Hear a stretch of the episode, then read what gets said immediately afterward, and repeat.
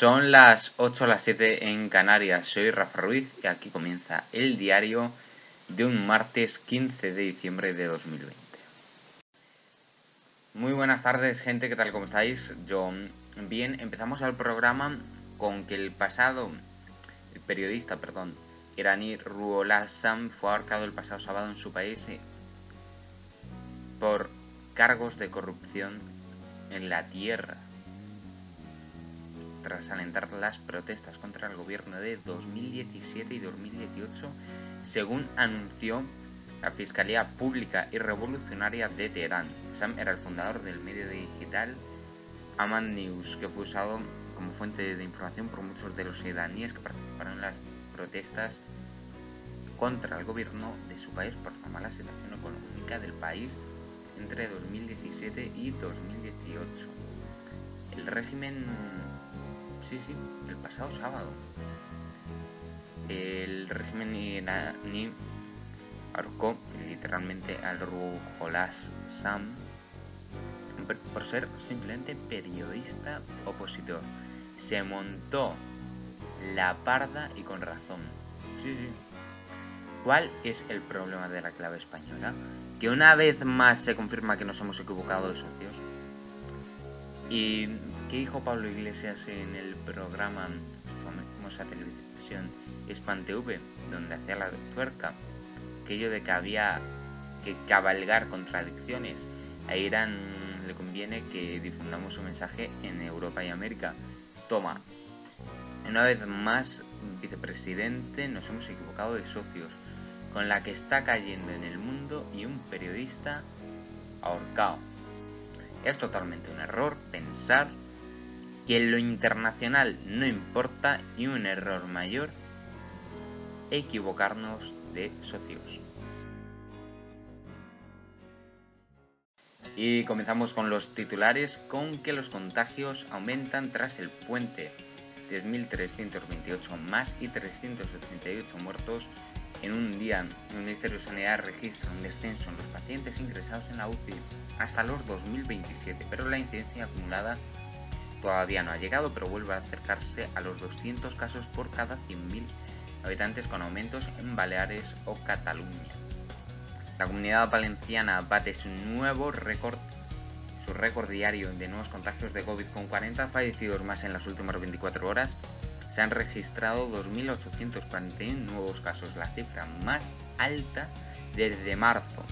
La provincia de Valencia suman más de la mitad de las nuevas infecciones, aunque presentan 997 altas. El gobierno adaptará el calendario si se aprueba la vacuna antes de Navidad. La ministra portavoz María Jesús Montero se ha remitido al Consejo Interterritorial de mañana ha que lo, que lo analizará el Ministerio de Sanidad.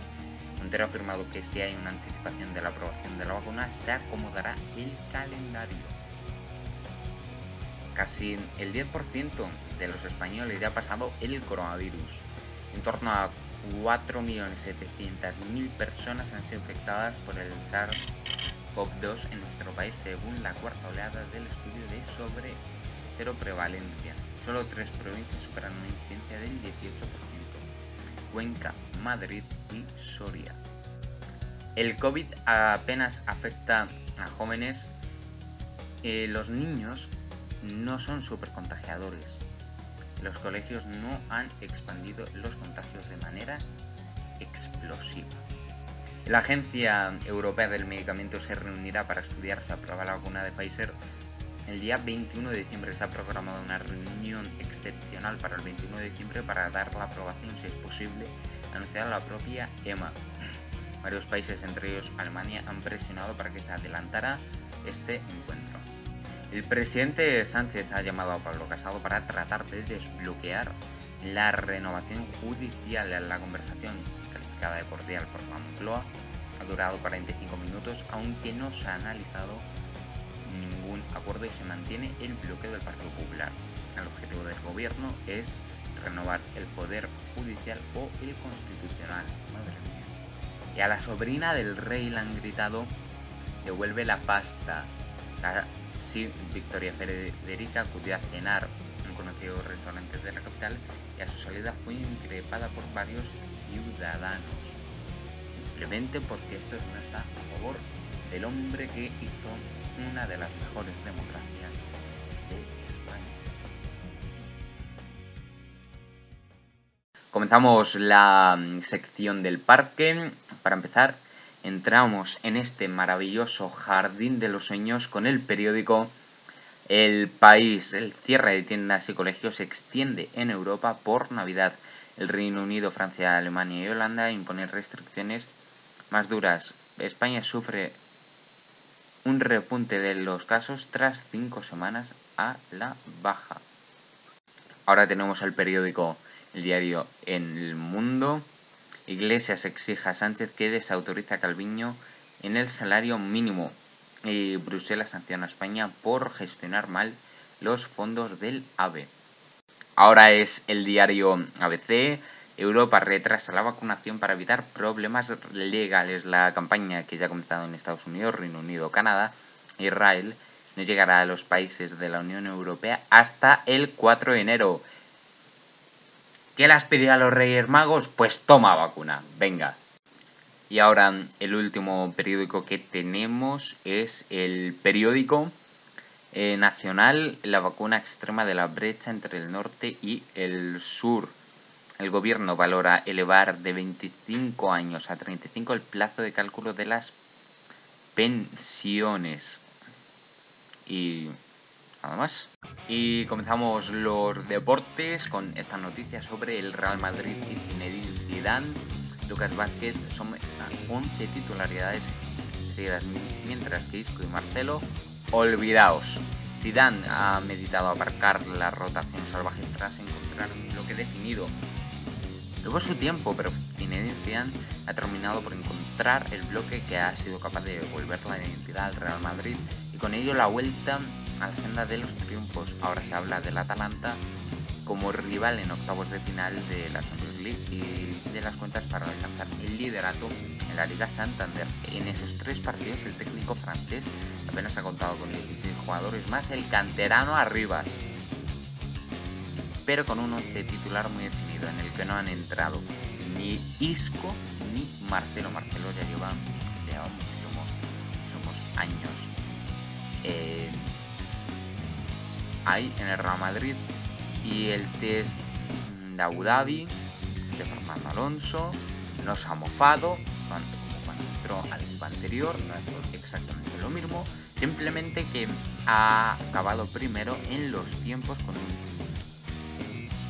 coche, vamos a decirlo, super guay, con el RS20 de Renault, con el que ha superado finalmente por una décima el tiempazo de Daniel Ricciardo en el mismo trazado. El español había hecho su vuelta con los T5 de 2021, unas gomas de carcasa más duras que las de 2020 que usó. Ese registro indica que Fernando Alonso no ha perdido prácticamente nada en dos años de inactividad con estos monoplazas y que se presenta de regreso con fuerzas renovadas y batiendo a los Mercedes, algo que nadie logró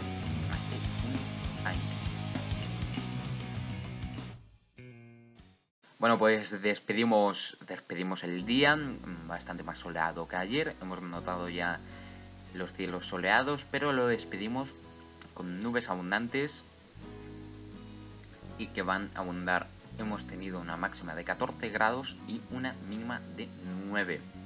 Para mañana las temperaturas apenas varían, simplemente que las mínimas bajan al igual que las máximas, aunque poca cosa.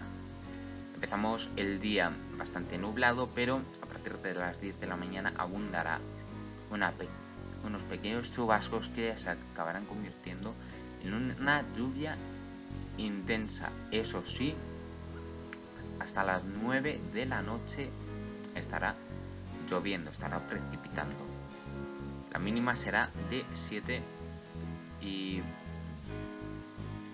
desde que deje de llover empezaremos a ver en los cielos más despejados. Y ya el jueves se van a notar totalmente los cielos más despejados em, y las temperaturas máximas no varían, mínimas bajan. Al igual y el viernes suben tanto máximas como mínimas, pero el día estará nubla. Bueno, así es como, es vamos a empezar este, este programa, esta parte final, perdón, de este programa. Venía a hablaros sobre, sobre algo. Sobre algo, yo lo escuché ayer en la radio y decía esto. Era un hombre, ¿no? Un hombre del sur. Se fue a la embajada de Irán. Se fue a Teherán coincidió con otro español, eran policías nacionales y estaban en la embajada española. Bien, pues em, hubo un atentado. Este primero iba a estar unos 3-4 meses, desde septiembre hasta enero de 2016. Un atentado. Eh, los talibanes colocaron una bomba ahí al lado. Resulta que en ese atentado estos dos, no. El primero em, falleció con la explosión y el segundo le estaba buscando cuando le rozó una bala. Una bala. Eso sí, y lo digo muy en serio, eso es pues algo bastante triste cuando mm, ya lo han dicho que ¿Qué han hecho esos dos para que se hayan muerto por culpa de un atentado terrorista? ¿Qué han hecho esos dos? Pues absolutamente nada. No han hecho nada. Simplemente cumplir su trabajo. Estos atentados, no me refiero a estos, me refiero a todos los atentados terroristas, no merecen la pena. Ir a Kabul no a Teherán, era a Kabul. Es un objetivo importante. Pero estos dos son unos campeones. Con esto terminamos el programa. Hasta mañana.